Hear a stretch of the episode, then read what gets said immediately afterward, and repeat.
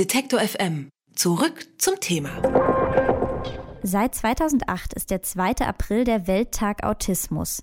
In Deutschland sind mehrere hunderttausende Menschen von Autismus betroffen. Bei manchen Menschen wird die sogenannte Autismus-Spektrum-Störung erst im Erwachsenenalter diagnostiziert, bei anderen verläuft die Diagnose viel offensichtlicher. Ein zentrales Problem für viele Betroffene ist die Kommunikation. Sie haben Schwierigkeiten, nonverbale Kommunikation wahrzunehmen und zu deuten und auch selbst zu kommunizieren. Damit sich Autisten besser ausdrücken können, gibt es Therapieansätze und auch Technologien, die sie unterstützen. Wie das aussehen kann, frage ich die Logopädin Anke Wirsam, die sich auf unterstützende Kommunikation spezialisiert hat. Guten Tag, Frau Wirsam. Hallo. Menschen, die unter der Autismus-Spektrum-Störung leiden, denen fällt es ja schwer, mit ihrer Außenwelt Kontakt aufzubauen. Was können Sie dann als Logopädin dann tun, um die Kommunikation zu trainieren? Ähm, wir setzen unterschiedliche Methoden ein. Also man nennt das unterstützte Kommunikation, wie Sie schon gesagt haben. Dazu gehören Symbole, dazu gehören Taster, dazu gehören elektronische Kommunikationsgeräte, also Sprachcomputer. Und mit denen versuchen wir dann die Kommunikation anzubahnen. Und können Sie das mal erklären, wie so ein ähm, Sprachcomputer funktioniert? Also auf einem Sprachcomputer, da gibt es wirklich auch ganz viele verschiedene und man muss dann immer gucken, je nachdem, welche Fähigkeiten da sind, kann man das individuell anpassen oder eben das Gerät anders auswählen. Es sind unterschiedliche Symbole darauf zu finden.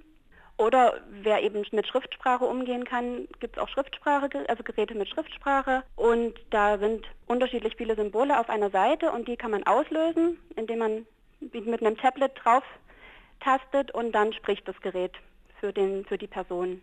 Und ähm, wie komplex ist das Ganze? Also geht es da erstmal um relativ basale Dinge wie ich habe Hunger, ich bin müde oder kann man da auch wirklich komplexe emotionale Sachen ausdrücken?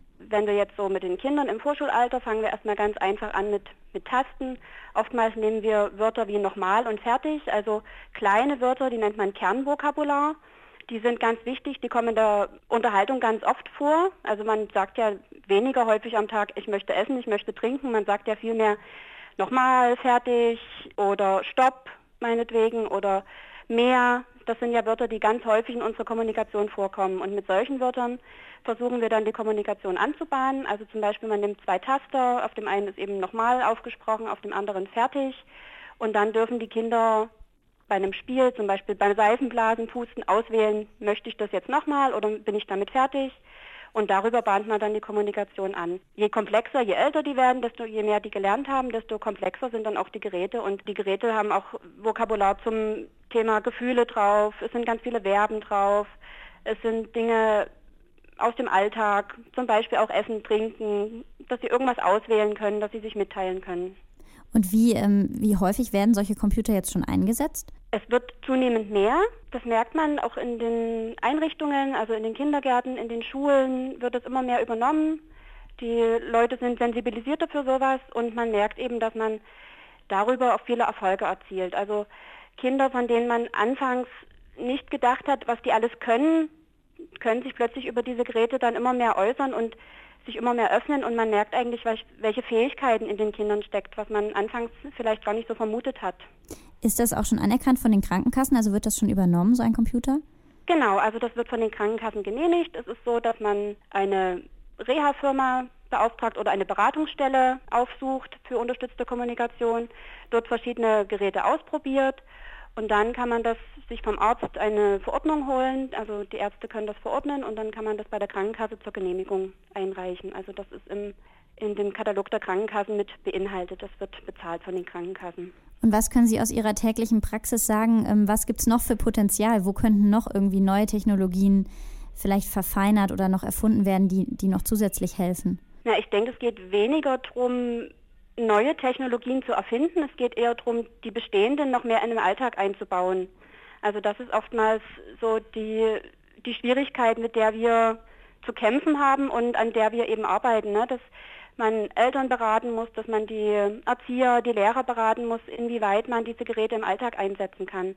Oftmals ist eben die Lautsprache das erste Kommunikationsmittel. Ne? Und man muss sich dann überlegen, wo kann ich denn jetzt so einen Computer noch mit einbauen? Das ist eben was Zusätzliches. Man will ja lieber so von Angesicht zu Angesicht sprechen und dass dann das, das Kind oder der Erwachsene eben noch extra etwas betätigen muss, um sich auszudrücken. Das ist schon nochmal ein bisschen umständlicher und ist dann ja auch ein bisschen so mit Ängsten noch verbunden für die Lehrer, Betreuer oder Erzieher. Darum geht es eher, dass man das abbaut und dass man überlegt, wo kann man das einsetzen, wie kann man es einsetzen, damit man dem Kind oder dem Erwachsenen eben noch mehr Chancen zur Kommunikation bietet. Es geht also nicht nur darum, wie die Computer genutzt werden und bedient werden können, sondern auch, wie die Gesellschaft dann darauf reagiert, auf diese genau. neuen Kommunikationsmittel. Mhm. Das ist, denke ich, das, das größere Problem. Also weniger, dass es immer komplexer wird. Manchmal reichen wirklich einfache Dinge aus, um, um den Menschen überhaupt schon eine Möglichkeit zur Kommunikation zu bieten. Also schon diese, diese Tasten, dass ein Kind eben wirklich wählen kann, hey Mensch, das gefällt mir so gut, mach das doch nochmal. Was anders vielleicht gar nicht auszudrücken ist, aber dass es akzeptiert ist von der Gesellschaft, dass es bekannt wird, dass alle Menschen kennen, was ist denn unterstützte Kommunikation, ne? Darum geht's und dass man das überall mit anwendet. Durch Therapieansätze der unterstützten Kommunikation können Menschen mit Sprachbehinderungen besser kommunizieren. Sprachcomputer zum Beispiel erleichtern inzwischen auch Autisten den Alltag. Wie die Arbeit mit diesen Computern funktioniert, habe ich mit der Logopädin Anke Wirsam besprochen. Vielen Dank, Frau Wirsam. Gerne. Alle Beiträge, Reportagen und Interviews können Sie jederzeit nachhören im Netz auf detektor.fm.